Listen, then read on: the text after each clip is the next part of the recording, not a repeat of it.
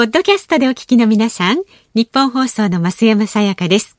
辛坊治郎ズームそこまで言うかは、24時間ご意見対応型のラジオ番組です。辛坊さんへのニュースに関する質問や、今日の放送を聞いての感想、明日の放送で扱ってほしいニュースなど、24時間受け付けています。あなたが番組を聞いたタイミングでメールを送って、感想やご意見をツイッターでつぶやいてください。お待ちしています。11月25日水曜日時刻は午後3時半を回りました。FM93 AM1242 日本放送ラジオでお聞きの皆さんこんにちは。辛坊治郎です。パソコンスマートフォンを使ってラジコでお聞きの皆さんそしてポッドキャストでお聞きの皆さんこんにちは。日本放送の増山さやかです。日本放送辛坊治郎ズームそこまで言うか。この番組は月曜日から木曜日まで人間味あふれる辛坊さんが 無邪気な視点で今一番気になる話題を忖度なく語るニュース解説番組です。ひどいんですよひどいんですよひどいんですよ。この番組のスタッフは本当にひどいんですよ、はい。はい、今日本番前にコーヒー飲んでたらですね、えー、若干むせたんですよ、はい、むせたら当然ゲホゲホしますよね。で、ね、ここであのコーヒー飲んでむせてゲホゲホした瞬間に辛坊さん勘弁してください。これ以上またニュースになるつもりですか？って言うんですよ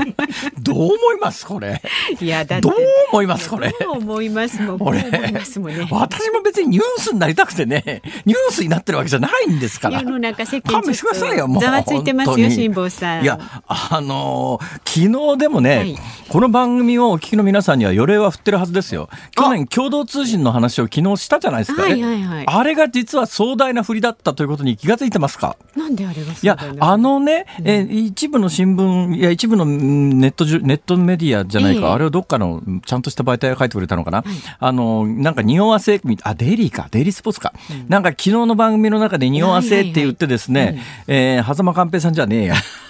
堀江さんね。堀江健一さん。いただいてますよ。まあ、狭間寛平さんも関係あるんですけどね、うんうん、私が前回沈めた船というのは、狭間寛平さんが太平洋大西を回った船ですから、はい、で、今回のプロジェクトで一番最初に相談したうちの一人が、あの時沈めた船のオーナーさんですから。今日なんか私のあのページの、ツイッターのページの書き込み、ざーっと見てたらですね、今度は誰の船沈めるんですかという書き込みがあってですね、なんだよ、その書き込みは、と。ひどいな、もう。言っときますけど、次は私自分の船ですから。ご自分の所有の船で、はい、自分の所有の船ですから、所有権100%私にありますから、それも、あの、対人対物の保険はかけてますけども、沈んだ時の自分の船の保険はかけてませんから。だ今度沈んだらそれっきりですから。あそうなんですいやだからあの乗せてる人をね、はい、が死んじゃったケースとか、はい、それからなんかぶつけちゃった時にその相手に対する損害賠償の支払いとか当然あの保険は入ってます、えー、だから自動車でいうところの対物対人賠償みたいな保険は入ってるんですが、はいはい、まあ、自動車でいうところの車両保険みたいなやつには入ってないんで沈めちゃったらもうそれっきりですけどね、だから自分の船ですから今度は。いやそんな話じゃなくてそっちの話じゃなくていやその時に確かにデイリースポーツが匂わせって書いたのはあの82歳の堀江謙一さんがもう一遍なんか考えてるみたいですよっていうところを取り上げたみたいですが。話をしたんですよね。そうじゃないんです。ね、私が昨日、もう意識的に匂わせたっていうか、あの、言ったのはですね、はい、共同通信のインタビュー昨日受けましたと。ええこれ話しましたよね。で共同通信の遠隔から喋りましたよね。はい、あの戦前の通信社が一つに合併して、広告部門だけ独立して電通という広告代理店になった話とか、戦後共同通信と G 通信の、まあ、片ぽは株式会社、片っぽはそうではない、はい、あの社団法人がなんかだと思いますけどね、まあ、それででスタートした2つの通信社というのが、全国に新聞社、うん、あの地方局なんかにニュースを配信してますよっていう話したじゃないですか。はい、で、その時に申し上げたのは、この共同通信がこの番組に絡んで私にインタビューをしてくれましたと。うん、で、このインタビュー記事は12月末に出ますよっていう話をしましたよね。で、その記者の方と昨日、うん、昨日ですよ。昨日こうずっと話してた時に、うん。いつ出ますか、この記事は。12月末ぐらいに各あの新聞社に配信を予定してますって言われたときに考えたのは、絶対そこまで、あの、守り、あの、秘密でもないんですけど、表に出ないはずがないと。だからその記事が共同通信の昨日インタビューに来た方の記事が12月の末に出るときにもうすでに私が太平洋横断に行きますよということが周知の事実になってるのに、はいはい、それに関して一言も言及がないと、記者さんも格好がつかないだろうと思って、だけど昨日の段階では、まあ、2週間ぐらい前に各社あのお願いにこう上がって話はしてるんだけど、最終的にどうなったっていう結論が出てないところもあるので、昨日の段階で申し訳ないけどこれ明らかにされると困る人も出てくるだろうから、うん、ちょっとこれ一応聞いといてくれと。なんでこの話をするかというと12月末に、はい、あのあなたが記事を書くときにそれに全く言及してないと多分記事にならないだろうから、先行してお話をしときますけれども、これは今の段階ではあの書かないでくださいねって言ったらその記者の方が分かりましたと、はい、じゃあどうしたらいいですか？いつ解禁ですかっておっしゃるから、うん、まあ、まあ、こういう状況なのでもう各社話をしてるんでどっからこの話が出るかも分かりませんと、だからその出た時にそれをもって共同通信解禁にしますから、はい、どっかが書いてきたら共同さんは本人も認めてますという記事を地方紙に発信しても構いませんよと。これ申し上げたんですよ。そしたらそれが昨日これ本当たまたまですよ。本当たまたま昨日の午前中じゃないや午後1ぐらいにこの話を共同通信の記者の方としてて、でなんとなくあれもしかしたらという思いがあったんで、昨日この番組の中で共同通信の方にインタビューを受けましたというのは実はこういう伏線なんです。あ今から考えるとああそういうことかって感じでしょ？なるほど。それで、えー、まあ昨日は一番最初に、えー、っとデジフライデーデジタルか、はいはいはい、フライデーデジタルっていうメディアが最初に私の太平洋横断で、はい、3月末で全番組交番の意思を、うん、まあ各局にお伝えしてるよという話を書いてもらったというか書かれたというか、出たバーンと出たんでで共同通信としてはあこれをもって解禁だということで、共同通信が書いたわけですよ。そして共同通信が書くとですね、影響大きいんですよ。これね、今日スポーツ新聞に一斉にバーッと出てますけども、それはスポーツ新聞って、まあ、スポーツ新聞って申し訳ないけれども、さすがに中央政界のことや全国のことを自分で取材できないじゃないですか。で、自社の取材体制もありますけれども、そうすると共同通信に記事を頼ったりするわけですよ。となると、全スポーツ新聞に一斉にほぼ同じ文面で出た。同時に地方紙にももしかすると出たところがあるかもしれませんが、それはなぜかというと共同通信がまあ、裏取りをして、だから昼間の段階で裏取り取りできてますから。で、一斉に配信したんで、まあ、バーンと広がったという、はい、そういうことになったんですが、うん、それで私、今日は朝から一悶着ですよ。また。かみさんからメールが来て。はいはい。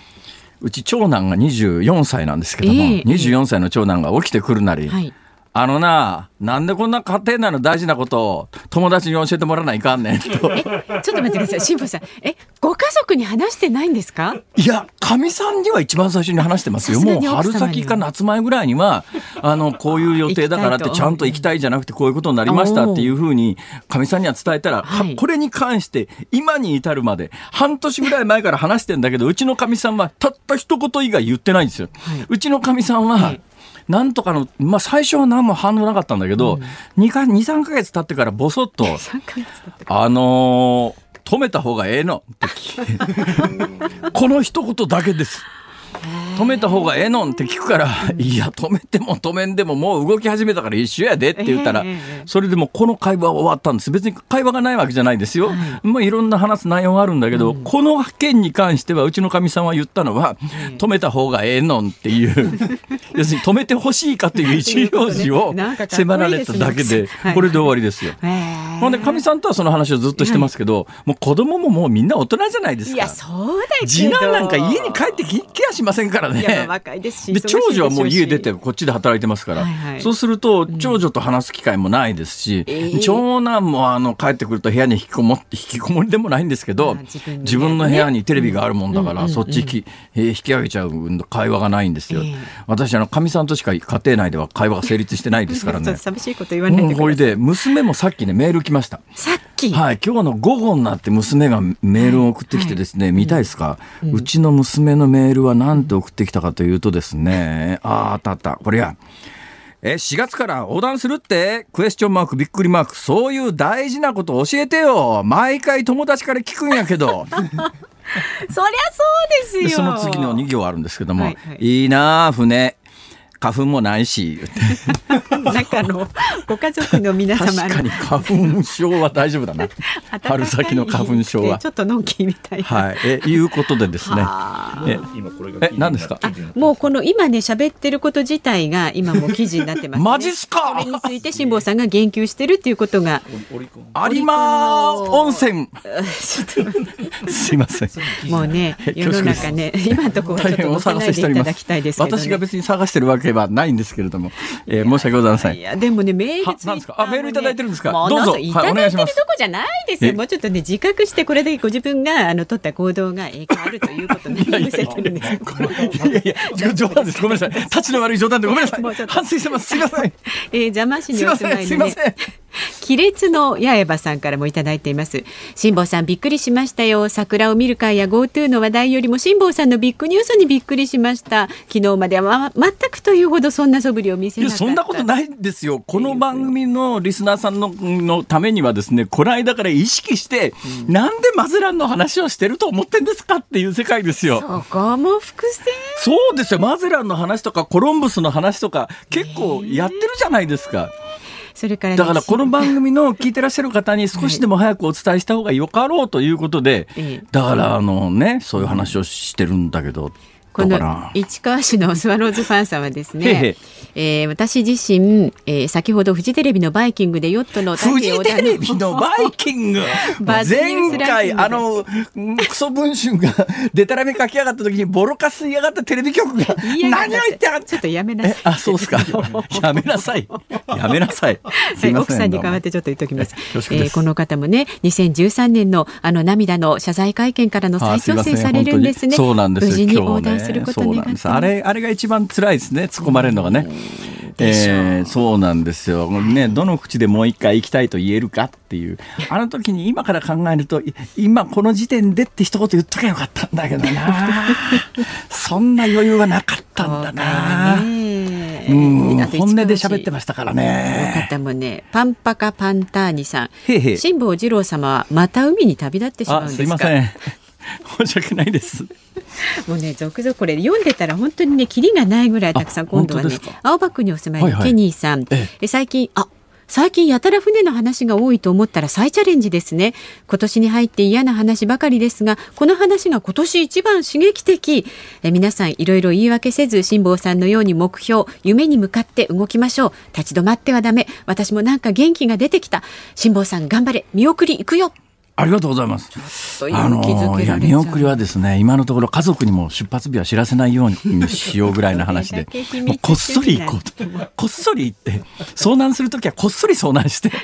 誰も気が付かないうちあれ帰ってこないな辛抱。どうしたもう4か月も経つけど大丈夫か。大丈夫かあいつみたいなのが一つの理想です。そういうふうにならないようにですよ、はい、ね。ああのということでございましてですね、はい、えー、あの各番組どうなるかについてはですね、非常に今のところ不透明で、私に決定権ありませんから、はい、いろいろお任せしているところがありますんで、ただ、あのどうもですね、聞くとですね、えー、あのー、ここの局の人は全く辞めさすつもりがないような 匂いを感じますけども、それも分かりません、うん、そう私がそう思ってるだけかもしれませんが。いやいや、私は戻ってきてくれることをもスタッフとともになってますよ。増山さんは優しいですよね。そうですよ。ね、増山さん見てるとね。何、はい、ですか？さあ行こうか。さあじゃあいつも通り株と為替のね値動きから今日の東京株式市場日経平均株価続伸です昨日に比べまして131円27銭高い2万6296円86銭で取引を終えましたアメリカ大統領選挙の結果を受けた政権移行が円滑に進みそうだとの観測から、えー、昨日のニューヨーク市場ダウ平均株価が初の3万ドル台となった流れを引き継いで東京市場も買いが膨らみました。で為替は現在1ドル104円50銭付近で取引されています。昨日のこの時間に比べますと10銭ほど円安になっています。さあ辛坊治郎ズームそこまで言うか。この後は昨日から今日にかけてのニュースを振り返るズームフラッシュ。4時台は航空旅行アナリスト鳥海高太郎さんがスタジオに、え、いらっしゃいます。GoTo トラベルの問題点そしてコロナ禍における航空業界旅行業界について伺います。5時台は新橋の居酒屋さんとお電話つなぎましてコロナ禍における飲食店の今という話題をお届けします。さあラジオを聴きのあなたからのご意見もお待ちしております。まあ、もしかしたらねこの放送を聞いて初めて辛坊さんが海にお出かけになることをねそうですね。全くネットニュースご覧になってないっていう方もいらっしゃると思いますので、一応事実関係だけあの単純にお話をさせていただくとですね、はい、私あの2011年、えー、6月16日に出港いたしまして6月21日にあの遭難をして船を沈めまして、はい、で海上自衛隊の方に救助していただいて、うん、それから丸7年が経過してで一緒に船を沈めた全盲のあのヒロさんという方はですね、はい、アメリカ人のパートナーを見つけられて、で、去年無事、あの、サンディエゴから、えー、日本までの片道ですね、西向きの太平洋横断に成功されて、えー、で、まあ、辛坊さんいつ行くのみたいな話をずっとされててですね、で、私は実は2013年に船を沈めた直後から、ヒロさんともう一遍やろうかと、えー、いうことで、船を調達して準備に入ったんですが、まあ、諸般の事情でなかなかそう簡単に出るっていうわけにもいかなくなって7年経ったんですけども、そろそろ私来年64になって自分の体力というものを考えたときに、ちょっとこれ以上遅らせてると不可能になるって、実はこの辺りの話もしてるのは、この間懸垂の話をしたじゃないですか。まさにあれがこのえ前兆というかですね、だから懸垂ができないとヨット太平洋は無理ですよ、長距離航海できないって話をしましたよね。懸垂ができないとマストの上でトラブった時に、セールがトラブった時に、そう、だから昔は懸垂なんかもう無限にできたんですけども、今やってみたら3回しかできなくなっていて、これはいかんと、これ早めに行かないと、懸垂できる間じゃないと、あの、マストの上で何かトラブった時に作業ができなくなるという話もしてますよね。確かにおっしゃってました。というようないろいろもろもろの事情で来年の春に、えー、太平洋横断単独無機構太平洋横断であの私が自分で持ってる39フィートのかなり大きなヨットとしては前回沈めた船より10フィートぐらい長いんで10フィートって3メーター。船3メーター長いと全く大きさ違いますから。でその船を使って太平洋横断に、えー、行くことにしましたと、はい、えー、でスポンサーは今回つきませんつけませんみたいなことで少なくともまあ誰にも言ってない状況ですから個人で勝手にやってるだけの話ですから。まあ、全額自腹でいきますと。ちなみに全額全額自腹だといくらぐらいかかると思います？どんだけかかるんですか？え興味ありますか？わ、うん、かりました。そのあたりはちょっとずつ小出しにしていきますね。いきますかね。はい。すみません。ということです。そういうことになっております。事情、ね、よろしくお願いします。はい。メールは ZOOM zoom アットマーク 1242.com ツイッターでもつぶやいてください。ハッシュタグ漢字で辛坊治郎。カタカナでズーム。ハッシュタグ辛坊治郎ズームであなたからのご意見お待ちしています辛坊治郎ズームそこまで言うか。このコーナーでは辛坊さんが独自の視点でニュースを解説します。まずは昨日から今日にかけてのニュースを1分間で紹介するズームフラッシュです。政府は昨日全世代型の社会保障検討会議を開きました。75歳以上の後期高齢者が医療機関で支払う窓口負担の1割から2割への引き上げについて関係団体や委員から意見を聞きました。アメリカ政府で新型コロナのワクチン配布計画を担当する当局者は24日アメリカの製薬大手ファイザーなどが開発中のワクチンについて緊急使用許可が下りた後まずアメリカ国内で640 640万回分が配布されると明らかにしました。福井県の高浜町議会は今日運転開始から40年を超えた関西電力高浜原発1号機と2号機の再稼働について議会として同意することを正式決定しました。来月4日に発売される人気漫画鬼滅の刃のコミックス最終23巻の初版発行部数が395万部になることが決定し電子版含むシリーズ累計発行部数が1億2000万部を突破することになりました。東京都が新型コロナの感染拡大を防ぐため都内の飲食店などに営業時間の短縮要請をする方向で最終調整に入りました。専門家から意見を聞くなどした上で今日この後夕方5時から記者会見で最終的な東京都の対応を発表します。あら今日もニュースの項目に入ってませんね。あの桜の前夜祭で。はい、えー、っと今日今日も新聞の一面には結構各紙来てますね。ね。はい、えいうことで実は私このね桜の前夜祭問題に関して。えーおそらく日本で一番たくさん喋れると思いますよ、えー、結構それなりに内部事情をですねあちこち取材して手に入れましたんでこれ本気で喋ったら面白いと思うんだけど、えー、ちょっとね時間がこのコーナーもあと5分ぐらいしかないでしょう。それで今日4時台はゲストの方いらっしゃいますよね GoTo 関係でね、はいはい、明日が4時台ゲストの方いらっしゃらないですか、明日はいないですね。明日飯田君の会だからね、はい、飯田君が来る時には飯田君が来る時にさ、うん、ゲスト入れないのは、はい単なる労働強化じゃないかこれは。いや労働強化ってそれあのねあのそれ飯田君がねあふ普段のゲストぐらい喋ってくれりゃ俺も楽なんだけどさ そういうわけにもなかなかいかないだろうがや。タイトルの名前を見てくださいよ辛坊治郎ですから。え？本当だ。じゃあ明日4時台に、えええー、この桜を見る会前夜祭の、はい、えー、費用負担問題というやつ、これね、結構いろんな側面から語れますから、検察対安倍とかね、そういう観点もありますんで、はい、これ結構面白い話ができると思います。はい、明日期待しておいてください。期待してください。はい、じゃあまあ今日はそれをやめてですね、うん、この後ニュースオンで扱うのは、大木さんが日本に来てる話ですね。すねはい、えー、日本と中国のビジネス往来今月中に再開ということなんですが、この1項目ずつね、喋っていくだけでも結構ネタがあるのは、例えばあの全世代型の社会保障検討会議で、75歳以上の後期高齢者、はい、ちなみに私が、あのー、そろそろやっぱり太平洋横断行かないと体力がと思ったのはですね、うん来年私65歳で、もう押しも押されもせぬ高齢者の仲間入り。本当ですね。厚生年金満額支給。こんな派手なね革ジャン着た後期後期高齢者ね高齢者、誰が後期高齢者やねいやだけどねよくわかるのはやっぱ後期高齢者ぐらいになると、えーやっぱ相当体あちこち言うこと聞かなくなりますよ。バイデンさん78で、でやっぱりあれだけ言い間違い多いじゃないですか。あんだけちゃんとした人でもあんだけ言い間違えるわけだから。で私も最近ね結構言い間違える。まあ言い間違い私20年ぐらい前から言い間違えますけどね テレビで興奮すると。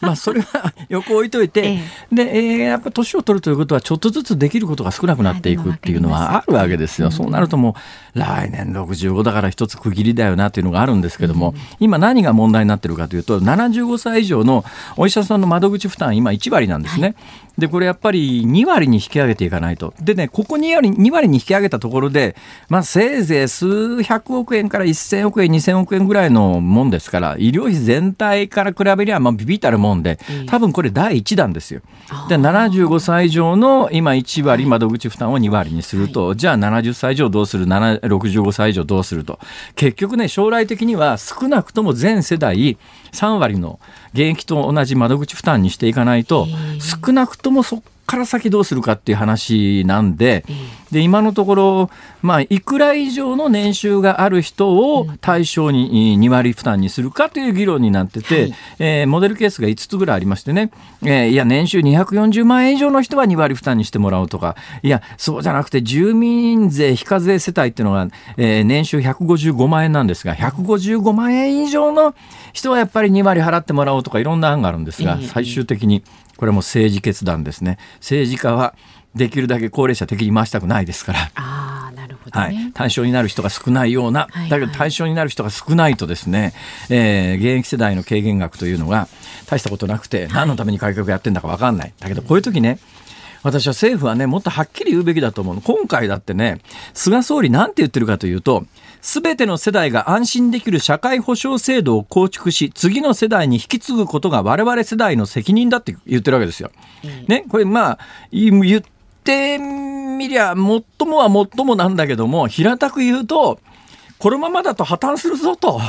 言やいいんでさ、うん、このままいくとどういう状況で、あといくら足りないからこうなりますよと、うん、ね、医療保険、医療制度破綻しますよ、それでいいんですか、払ってちょうだいねってはっきり言えばいいのに、うん。次の世代に安心できる社会保障制度を引き継ぐためにって言われたって、もうなんか雲つかむような話、だからもうちょっとね、この辺りこういう言い方が慣例になってんだけど、言うべきことを政治家はちゃんと言えよと、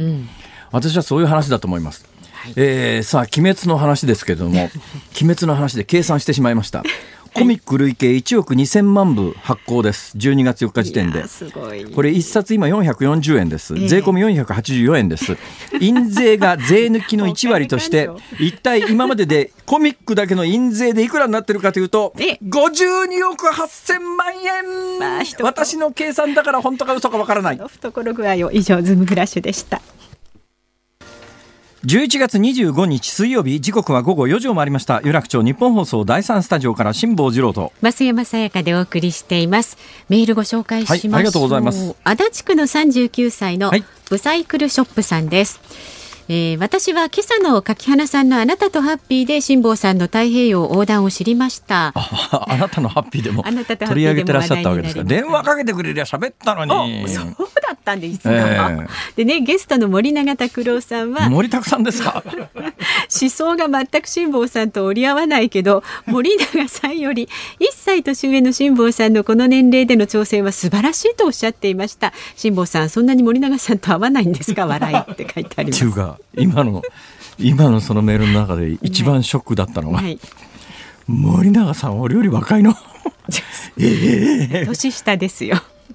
ということですね、うんうん、私の方が一つ年上ってことですか？そうですそうです森森拓さんの？そうです。うっそですか？ダメだ俺はもう。あの立ちながらねですか？なんかちょっと失礼。いやいや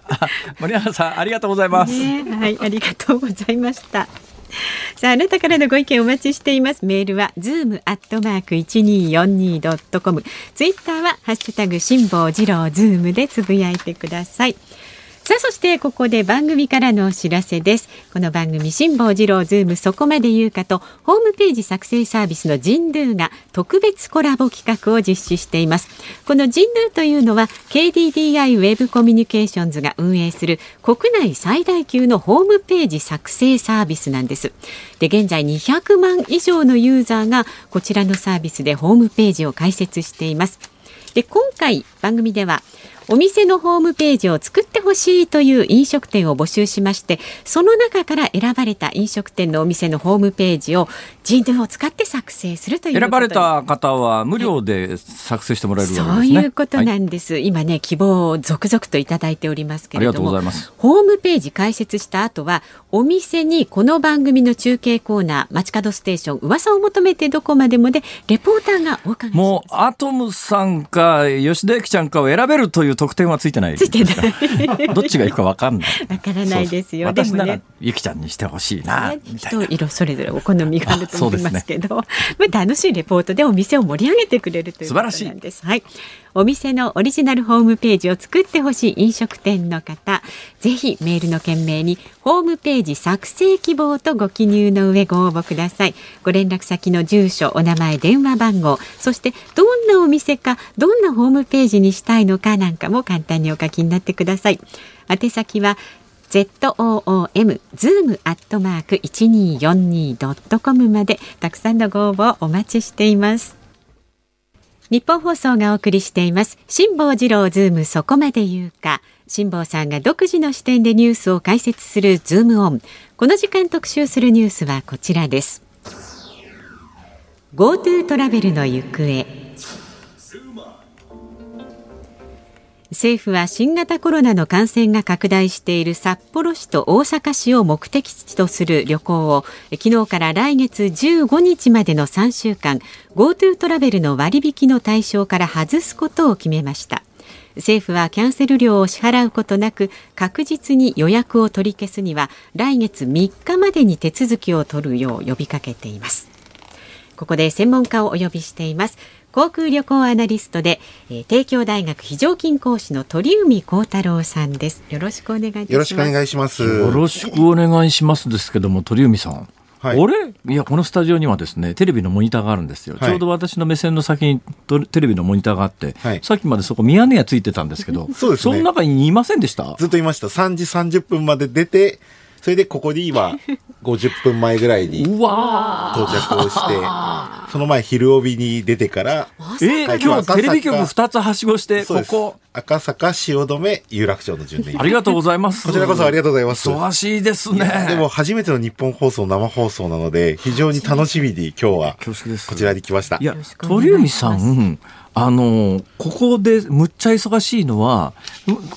GoTo 関連ですか？ほとんど GoTo 関連です。あの、専門はだって GoTo 自体は今年から始まったもんですから、はい、専門は飛行機会社？えっ、ー、と、航空会社の、まあ、マーケティング戦略とか LCC のビジネスモデルとか、あと旅行会社と、ええ、あとネットの宿泊予約サイトと、そういった研究もずっとやってますので、あまあ、その延長線ですね。まあ、特にそのネット予約の方をずっと研究調査してましたので、まあ、それが今回はこの GoTo の仕組みとか、えっ、ー、と、そういったものの、まあ、あの、いろいろ調査して、えっ、ー、と、発信していたところ、いろんな方から声をかけていただいたという次第ですね。じゃまず本論の方から聞きますとね、今ニュースの原稿に、えー、来、確実に予約を取り消すには来月3日までに手続きを取るよう呼びかけてるって話じゃないですか。はい、これこの番組でもやったんですけども、あの、キャンセルした場合にはキャンセル料はかかりませんよ。それはまあ国負担しますよと。それでもうすでにキャンセルが入ってるものに関して言うと、まあ、基本的に、あの、10万円なら、半分払えばいいんで、もともとの GoTo は、残り半分のうちの15%はクーポンみたいなやつですから。ね。ねはい、まあ10万円の旅行だったら3万5千分まで、えー、宿泊費等で政府が金払いますという構図構図ですよね。で、はい、今回そのキャンセルで、じゃあ打撃を受ける方の旅行会社に関しては、あキャンセルされた場合はその35%分については、客が来ようと来まいと払いますよっていうことですよね。はいえただね、分かんないっていうかですね、昨日それの話を聞いてて、こういうケースどうなるんだろうと思ったのは、予約してる人がキャンセル最後までしなくて、行かなかったらどうなっちゃうんですかね？行かなかった場合も、今回は一応、あの35%、まあ一応、キャンセルを手続きをしたという前提なので、はい、その連絡がない場合は、これお客様に取っていいと。で、今回の条件というのは、これ12月3日までに、キャンセルをし、はい、お客様がキャンセルをした場合に限って国が面倒を見ますので、無断で来なかった場合は、このキャンセル料というのは、えー、宿泊施設からお客様に、から徴収して構いません。あくまでもお客様が12月3日までに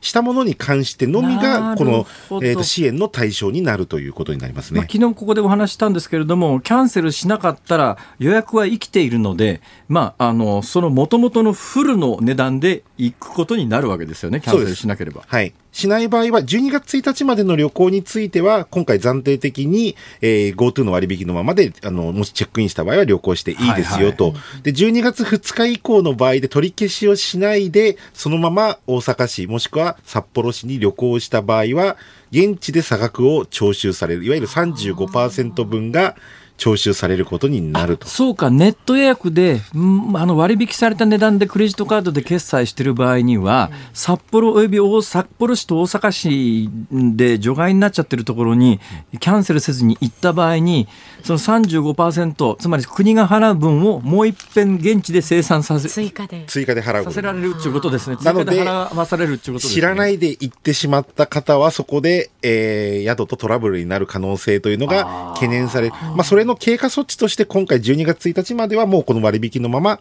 えー、旅行していいですよというふうに、まあ、したという、まあ、そういった流れですね。GoTo の値段じゃなきゃいかないよと。で、札幌と大阪市で GoTo を使って、これいつまでですか？来月の10 15日までの予約を入れてる人は、はい、とにかく取り消さないと、えー、全額、満額払わされるよと。そうですね。まあ、あの、通常のキャンセル料かかりますと。で、かつ、12月15日までが適用ですが、キャンセルは、えっ、ー、と、12月の3日までに、これはしないと、通常通りのキャンセル料が宿から徴収されますし、宿も、えー、国に対してその保証を求めることもできないということになりますね。ああ、そういうことなんだ。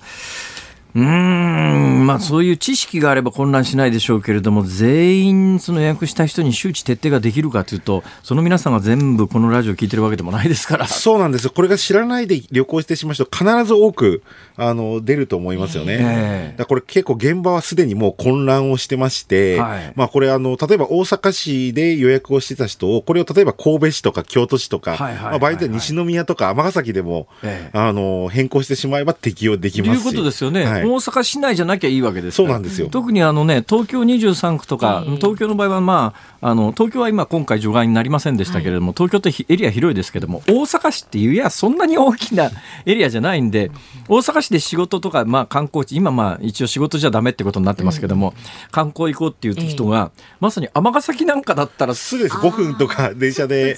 移動できます、難波だったら本当に堺とか、もうすぐ行けますよね。そうですね。京阪沿線だってね、大阪市からちょっと外れたら森口市とか寝屋川市とか、はい、ああの私の住んでる枚方市とかいっぱいありますから。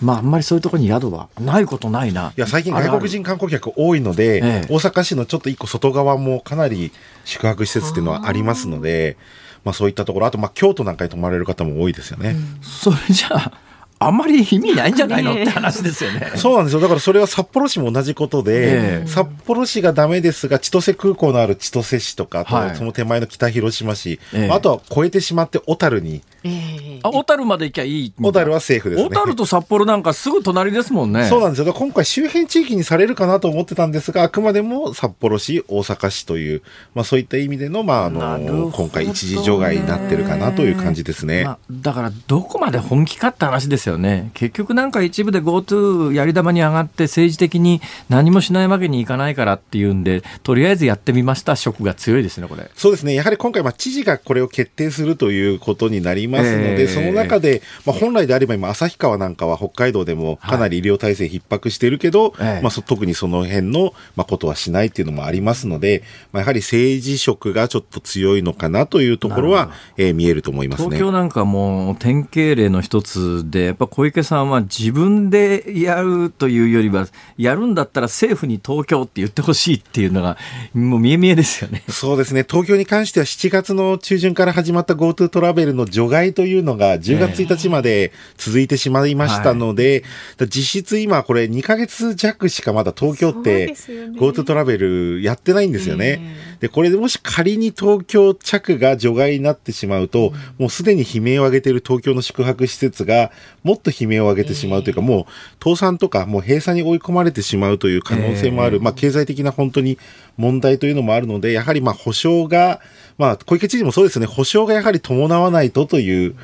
まあそこがないとできないっていうところはあるんでしょうね。うんさあ、あの、鳥海さんは、えー、本業航空アナリストで飛行機の方がご専門そうですね。はい。そちらの方が取材の方は圧倒的に多いですね。今、どうなんですか？この GoTo 始まって、まあ、始まる前、始まった後、それからまあ札幌と大阪が除外された状況の中、航空業界って今どんなことになってます？いや、ものすごい大変なことになってまして、えー、本来2020年というのはオリンピックが行われることで、はいはい、本来むっちゃ儲かるはずの年だったんですよね。そうです。これであの3月末に羽田の、まあ、えー、国際線が増えて、この都心上空のフライト、今夕方、まあ、都心の上空フライトしてますけど、えー、国際線がものすごい数が増えて、本来であれば ANA も JAL も1500からまあ3000ぐらいの、3000億円ぐらいの黒字が出るのではないかというふうに予想されていたところ、ANA は今年、まあ最終的にまあ来年3月期で、えー、5100億円の赤字予想、えー、日本航空 JAL も2400から2700億円の赤字になってしまうということで、国際線の戻りというのは、まあおそらくこれ来年の春までは難しい。はい、で、国内線に関しても本当は8月が一番1年で稼ぎ時、特に沖縄とか、航空券高いですよね、はい。で、そこでやはり大きな利益を出そうと思ったら、沖縄が県独自の緊急事態宣言が出てしまった。ですね。これで稼げなかった。で、まあ、9月の4連休で初めて5割まで戻った。はい、今、7割前後ぐらいまでお客様戻ってたんですが、今回の感染拡大で、ちょっとそこが止まってしまうだろうと。本当は年末年始9割戻り、来年春はもう去年よりプラスになるだろうぐらいの想定してたのがちょっと今崩れつつあるので、まあ、本来国内線で利益を多く出して国際線の赤字を補うという予定がちょっと今狂ってるというのが状況ですね。あのね、JAL と ANA でいうと、なんか報道だと ANA の方が今おっしゃったように、赤字額が多そうな感じじゃないですか、はい、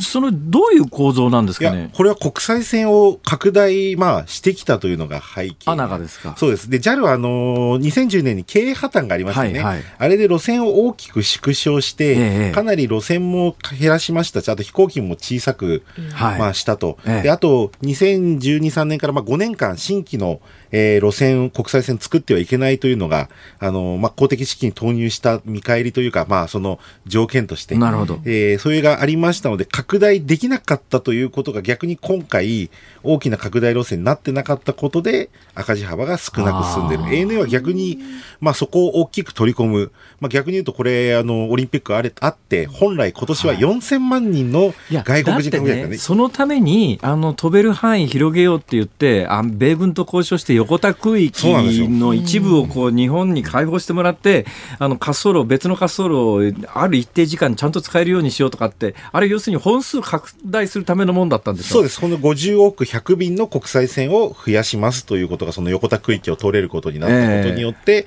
できた。えー、で、この4000万人、今までは本当に1000万人しかいなかった10年、15年前までは。はい、えー、それがまあ4000万人想定ですから、それは、ね、外国の航空会社にお客を取られるぐらいだったら、それは日本自分たちで、それは取るべきだし、でそれをまあした拡大路線の、まあ、今回、まさかのこのコロナということで、まさかのですよね。本当にまさかのまさかで、これはもう経営判断の失敗ではなくて、えー、もう本当に想定外だったという状況ですよね。一方の LCC 格安航空会社の状況はどうなんですか？LCC はかなりやはり、えーまあ、今回エアジアジャパンという名古屋のセントレアを拠点にしている航空会社が、えまあ、路線をすべてやめたんですが、その後、まあ、えー、破産の申請を、まあ、あのーはい、出したという状況で、初めて今回航空券が戻ってこない、払ったお金が。ちょっとそういう事態が発生しているなど、やはりその、今その、ピーチって会社は、まあ ANA ホールディングスがまあ、主に保有している。それからあとジェットスタージャパン、それから春秋航空なんかですと、また、えっ、ー、と、JAL がまああの、資本が入ったり、まあ提携したりということで、えー、大手のその下に入ってる LCC はある程度一体となってやっていけるんですが、はい、独立した LCC がやはり、えー、すぐに経営が立ち行かなくなったということは今回発生してますね。うん年末年始どうなりそうですかね、これ。いや、本来であればもう90%から100%の便が戻って、お客様もそのぐらい戻る予定で、特に今年は海外旅行行けないじゃないですか。そうなんです。その分を国内旅行で沖縄なんかものすごい予約でもうすでにの宿も含め取れない状況になってたんですが、えーだ今回この北海道、それからまあ札幌と大阪の12月15日までの除外が終わればいいんですが、万が一これが伸びてしまった時の代償というのが日本全国に影響が出るんじゃないかと。うんまあ、このタイミングで GoTo トラベル、それから GoTo イートも一部こうね、えー、東京都なんかも時短営業みたいなのを呼びかけているのは、年末のあの書き入れ時はなんとか救いたいという思いがあるんでしょうけど、それはもうコロナ次第ですから分かんないですよね。そうですね。なんとか今、東京都もおそらくこれクリスマス、そして年末年始に通常通りに営業できる、えー、そしてホテルも稼働できるようにするべくの、まあ、時短要請の気がするんですよね。ただちょっとまあ忘年会はかなりもうすで、すでに厳しい状況にはなって、はい、まあ4人以4人以内でのまあ食事ということもまあ呼びかけられてますよね。だ今回 GoTo イートの食事券僕も買いましたけど、買ったんですか？買いました。はい。はい、初日にあの、ですけど。今買ったんですけど、まあ、小池都知事もこれをちょっと使い、一時期使えないようにするという意見もあるんですが、うんえ。ー、せっかく我々その4月5月でステイホームで、美味しいお店のテイクアウトという、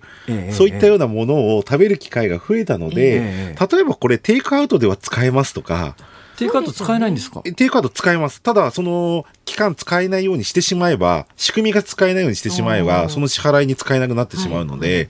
だそういったことも考えて、やはりある程度お金を回していかなきゃいけない。その中で、やはりこの4月5月で得たものというのはあると思うんですよね。えー、どうでもどうでもいいですけど、鳥海さん。めちゃめちゃ喋りうまいですね。いやいやいや。何者ですか？レベルです、ね、いや、もうずっと逆に言うと僕、ラジオがテレビよりも最初にやらせていただいた別の曲ですけど。そうなんですか、はい、別の曲？はい。どこですか？いや、あの、いいんですか？これは。文化放送というところで。あ、そうですか、はい、高木美穂さんの番組から僕スタートいや、番組名まではい。いです。は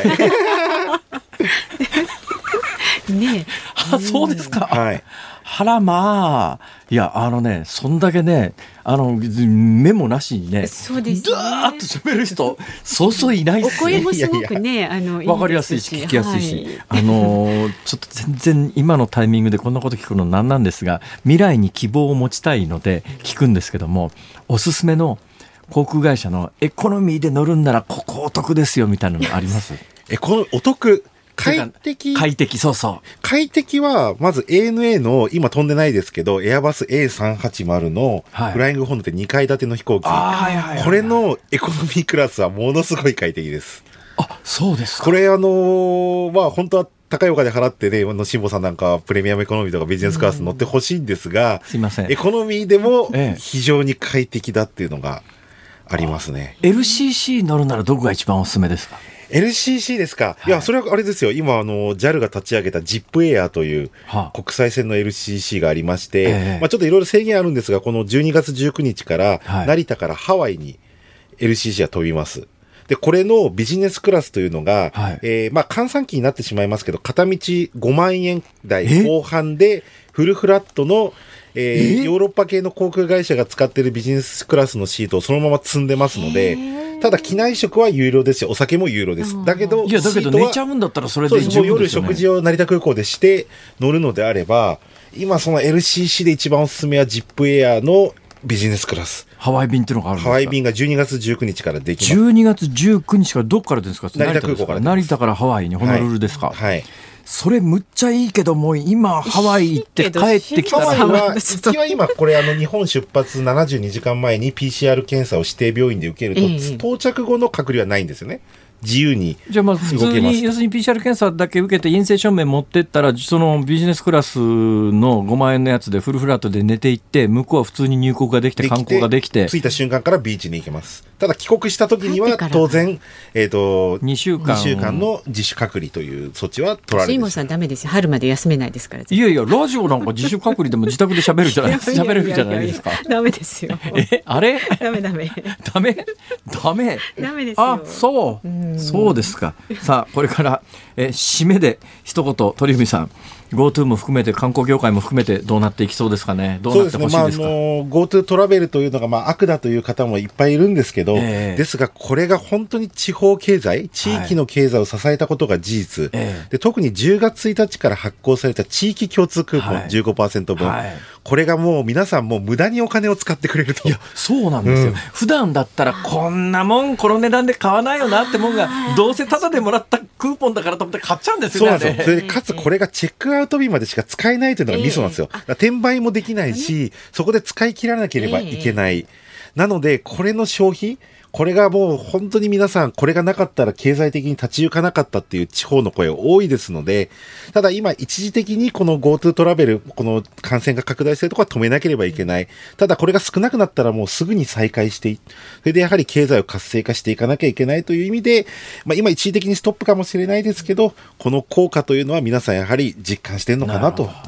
思いますね。鳥海さん年末年始どうされるんですか？いや僕はですね元旦に航空会社の初日の出フライトに毎年行ってますので、はいはい、それに行きながら感染状況を見て、本当はこの先週末日本シリーズ見に大阪行く予定だったんですけど、えー、ちょっと感染拡大してやめたんですけど、まあ、あとは、まあ、ちょっと2月ぐらいはキャンプに行ければ、ジャイアンツファンなので、ジャイアンツファンですか？はい。なるほど。どうして三連敗もしちゃってるんですか？もう悲しくて悲しくて今コメントできる立場ではないですね。はい。なんとか今日勝ってほしいです。ありがとうございました。ありがとうございました。航空旅行アナリストで帝京大学非常勤講師の鳥海幸太郎さんでした。日本放送がお送りしています辛坊治郎ズームそこまで言うか。先ほどのねニュースでもお伝えしましたが東京都の小池都知事の飲食店の営業時間時短の要請を受けましてこのコーナーでは新橋の居酒屋さんに、えー、お電話でお話を伺います。じゃあ。そうですね、はい、はい、それではあのお電話つながってますでしょうか？はいお話伺ってみたいと思います。えよろしくお願いいたしますよろしくお願いいたします。よろしくお願いします。しかし、店長。はい、店長偉いですよ。店長、だって今回ね、はい、あの、店の名前やお名前はもう出さないで、えー、現実、実情どうなってるかを喋ってくださるということで、はい、まあ、一言で平たく言えば別に何のメリットもないのに現状喋ってくださるわけですから。そんなことはね、やっぱ、まあ、皆さん辛い中でいろいろ苦労している中で伝えなきゃいけないこともあると思いますので。いや、ありがとうございます。なんか噂によるとあれですか、そこのお店は日本放送のあの社員の方がしょっちゅういらっしゃるみたいな。はい、あの、ご利用いただいております。ど、ど、ど、ど、あの、どんな、どんな感じの店なんですか？普通の居酒屋になりますね。広さとかお客さんの数広さは、20坪の2フロアで、合計40坪で、まあ、100人弱ぐらい入るような。満席だと100人入るですか、はい、ただ今、どうなんですか？ね、コロナ対策で満席入れるわけにもなかなかいかないでしょ？そうですね、いかないですね。あのー、6割、5割で営業してるような感じです。さあ、今年の春から、はい、えー、新型コロナが入り出してからのお店の営業状況の推移を教えてください。はい、とですね、1月ぐらいまでは、まあ、中国の方で、ちょっとスタッフに中国人の方も多くて、まあ、はいはい、その辺は気をつけてる行こうみたいな話だった、対岸の火事みたいな話だったんですけども、えーまあ、2月、3月とどんどん売り上げが落ちて、はい、で4月から5月までもうお店休業、売り上げゼロの状態で緊急事態宣言ってやつですね。はい、はい。でまあ、5月の途中からお店を開けて、まあ、それも時短で8時までから10時になり、やっと12時になったというところで、7月ぐらいの後半、喜んでたところなんですけど、また8月で第2波が来て、はい、でまた時短になり、ええ、でやっぱ、まあ、だいぶここで心も結構折れそうな感じだったんですけど、はい、まあ、踏ん張って頑張ってきたところ、まあ、GoTo のおかげで、だいぶ10、11と盛り返してきて、はい、年末超えられるかなと思ってた矢先の今回という感じでございます。なるほど。今回ねあの、全面的に協力してくれたところは40万円、まあ、はい、あの基本的に20日間なんで、一晩時短に応じると2万円。かける20日間で40万円っていうことなんですけども、これ、フルで、基本的にまずその時短に応じるご予定ですか？と今、まだちょっと弊社では悩んでる感じですね。あ悩んでる感じですか？そうですね。何店舗か事業所がありますので、ええ、事業者ごとに40万ですと、まあ、7店舗、8店舗あると、さすがにちょっとそれだとというところもありで、ちょっと悩んでるところです。ちなみにその、ね、お店の規模で、まあ、最大100人ぐらい入る規模で、はい、一晩の調子いい時の売り上げっていくらぐらいなんですかね？調子いい時はそうですね、三桁に乗らないぐらいはいくと思います。ああ、じゃあ、あの、100万円のちょっとしたぐらいまではいくことがあるってことですか？はい。となると、利益っていうのは、ごめんなさいね。まあ、でも、テンパーぐらいだと思います。テンパーぐらい。はい、そうすると、まあ、100万円のテンパーだと10万円。ね、となると、はい、協力で時短要請で2万円だと、ちょっとなかなか厳しいですね。まあまあ、ただ、今回ね、お金の話ばっかりでもないんで、協力はなるべくしたいなと思いますけども。はい。うんこの辺はちょっと、まあ、本当にいろいろ考え方があって、協力、ね、病気になられたら一番困るのは、命に変えられるものはないいや、まあ、それはそうだ。それね、はい、あれなんですけども、かといって、協力聞いてて、働くところがなくなるのも困るなと。いや、それはそうですよ、それはそうですよ。この辺の兼ね合いを見ながら、ちょっと、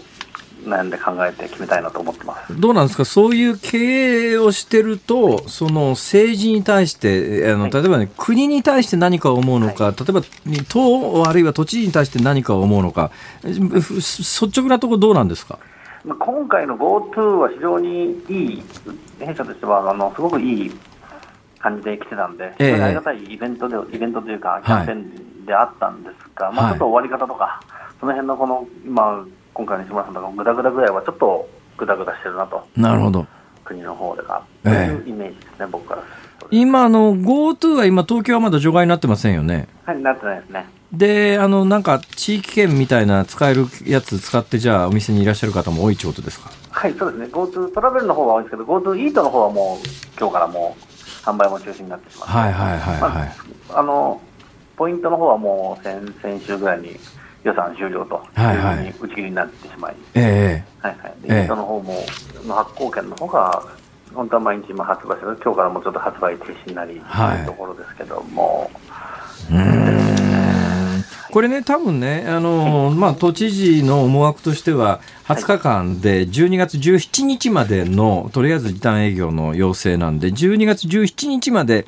あの時短営業をすれば、えー、年末の忘年会シーズンにはなんか、なんとか正常化したいということだろうと思うんですけど、はい、ただこれ、時短で夜10時までの営業は認められるわけで、それをこれ、普通に続けてて、感染状況になんか、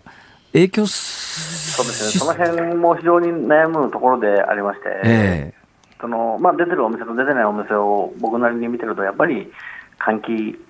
マスク等が非常に重要になってくるのかなと思ってる、はいはい、まあ、素人意見ですけども、思ってるところで、えー、その辺はうちの方も徹底してて、まあ、一応、弊社の社員、アルバイト、スタッフすべて、こうやってまだ幸い出てる人がいないので、なるほど。まあそういうのもあるのかなと思いながら。となると、まあ今の発言で言外におっしゃりたいのは、そういうことをちゃんとしてるところまで含めてちゃんとしてないところも一緒に同じように制限するのはどうなんだっていう平たく言うとそういうことですね。ね、それははい、あると思いますけども、ただ、あと、うちのお店でもやっぱり路面店なのか、路面店だと入り口開けっぱなしに行けますけども、雑居ビル内のところで入り口開けといてもというところもあると思うんです、ね、なるほどね。はい雑居ビルの中でドア開けたからといってどんだけ効果があんねんって話ですね。そうですよね。はいはい、はい。さあ年末年始、はいどうぞ。風通りがいいところもあるとは思うんですけども、ええ、全く風通りがないようなエレベーター開いたらお店みたいな雑居ビルもないわけではないので。はいはいはいはい。じゃあそういうところと風通しがいい路面店とも一緒に扱うのもどうなんだっていうことですな。そう。ただまあ、それがね、風通しで全てってあるわけではまだないと思うんで、僕のあくまでも素人意見なんで、えー、なんとも言えないんですけども、え。ー、そうですね。その辺を分けてくれると非常に、まあなんか、やっぱお酒が悪いという、お酒を出すところみたいになっちゃってるんで、はい、お酒が悪いみたいになっちゃってるんで、はいその辺はちょっと考慮していただきたいなと。まあ、さはさりながら、いろんなあの政府の手当みたいなやつは、例えば持続化給付金があったり、はい、それから家賃補助があったりとか、はい、ありますよね、いろんな政策は。はい、どうですか、政策は聞いてますか？あ聞いてあの、使わせていただけるところは使わせていただいて、頑張ってる感じなんですけども、ええ、非常にそれは助かってる感じですので、なるべくその辺も使わせていただけるからこそ、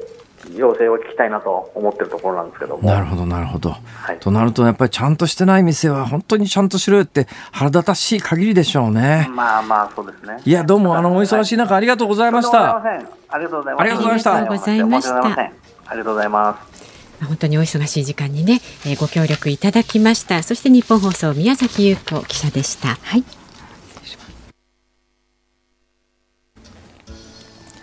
お送りしているのは川島英語で酒と涙と男と女。今週は月曜日上田正樹さん火曜日屋敷隆人さんときて今日水曜日は川島英吾さん。こうなると明日どうするかな、うん、まだまだいらっしゃるんだけどあと一人の枠になるとそうですよ。誰を選ぶか。悩みどこだな、えー、ということで楽しみにしてください。はい。期待してます。さあお聞きの日本放送この後は健康あるあるワンダホを挟みまして日本放送ショーアップナイタースペシャル日本シリーズ第4戦ペイペイドームからソフトバンク対巨人戦戦お送りします。解説は野村弘樹さん実況山内博明アナウンサーです。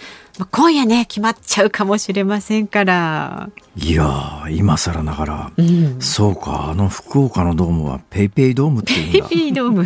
そうです、はあ、そこでねソフトバンクが優勝飾るのかどうかというところね。そうだよね。巨人本当に後がないっていうのはこのことだよね、うん、巨人は今日頑張らないと。どうなるんでしょうか、はい、えちなみに沢村氏はピッチャーの賞だって知ってました？